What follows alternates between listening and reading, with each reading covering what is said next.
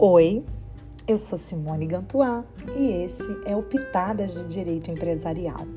E hoje a gente vai falar do contrato de alienação fiduciária em garantia. O que, que é o contrato de alienação fiduciária em garantia? Ele é um contrato pelo qual há uma transferência ao credor do domínio da posse indireta de uma coisa independentemente de uma tradição efetiva, mas em garantia do pagamento de uma obrigação que se resolve é, o direito do adquirente com a solução da dívida garantida. É, esse negócio jurídico pelo qual o devedor, para garantir o pagamento da dívida, transmite ao credor a propriedade de um bem, é, normalmente retendo-lhe a posse direta, está e sob garantia de, de resolutiva de saudá-la. Essa é a essência do contrato de alienação fiduciária em garantia.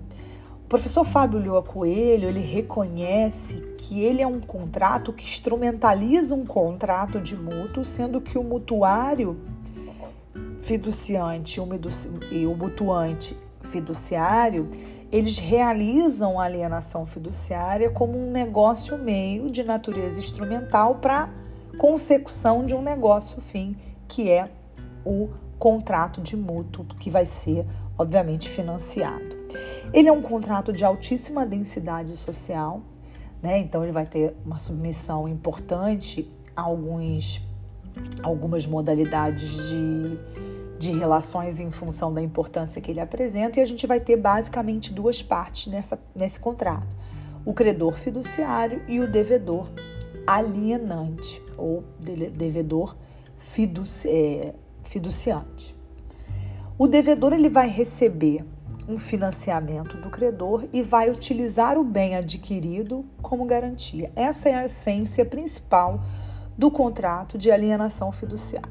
Eu tenho várias hipóteses modalidades desse contrato. Basicamente, eu vou ter alienação garantia, é, alienação fiduciária em garantia dos bens imóveis, que está lá no, na lei 9514 de 97. Ele não é privativo de pessoa integrante do sistema financeiro nacional.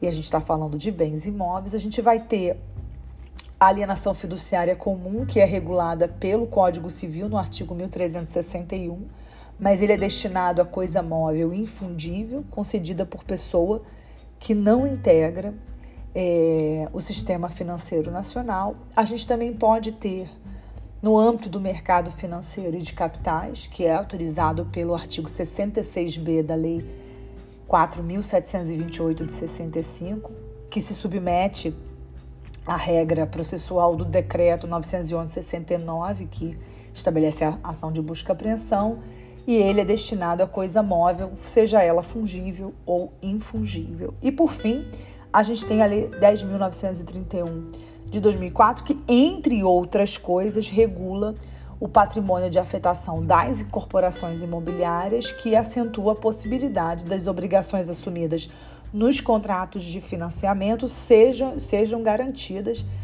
pela alienação fiduciária de coisa imóvel, que está lá no artigo 51 dessa lei. Agora, importante é que, com o pagamento do valor financiado, a propriedade se resolve e volta à propriedade do adquirente, ou seja, do devedor alienante. Na alienação fiduciária em garantia, o contrato é, de contrato de financiamento, o, o, a medida judicial adequada à retomada da posse é a ação de reintegração de posse, com exceção da alienação em âmbito do mercado financeiro de capital, que será cabível então à busca e apreensão. É muito comum que as pessoas confundam o contrato de alienação fiduciária com o contrato de leasing que nós vamos tratar em um podcast futuro. Mas a ideia do contrato de leasing tem a ver com locação, o que não tem relação com o contrato de alienação fiduciária.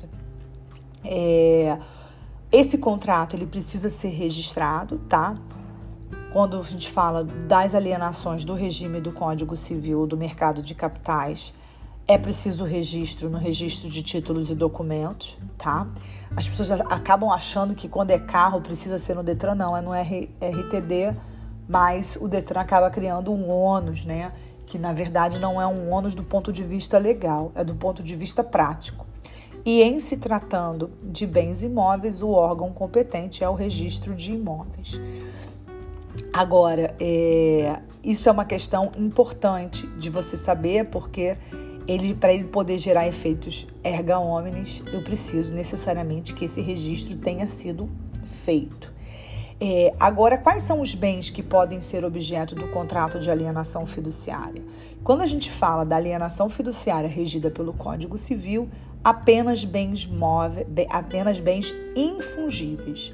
Quando a gente fala da alienação fiduciária regulada pelo mercado de capitais, do regime do mercado de capitais, ela admite bens fungíveis e infungíveis. E quando a gente fala da alienação fiduciária de imóveis, bens imóveis são sempre infungíveis. Então a gente acaba não tendo uma necessidade de perquirir é, a natureza, né, se é bem fungível ou se é infungível. Como nós vimos, alienação fiduciária em garantia, o devedor vai transferir é, ao credor o domínio resolúvel e a posse indireta da coisa móvel alienada ou imóvel alienada, independentemente de tradição efetiva do bem.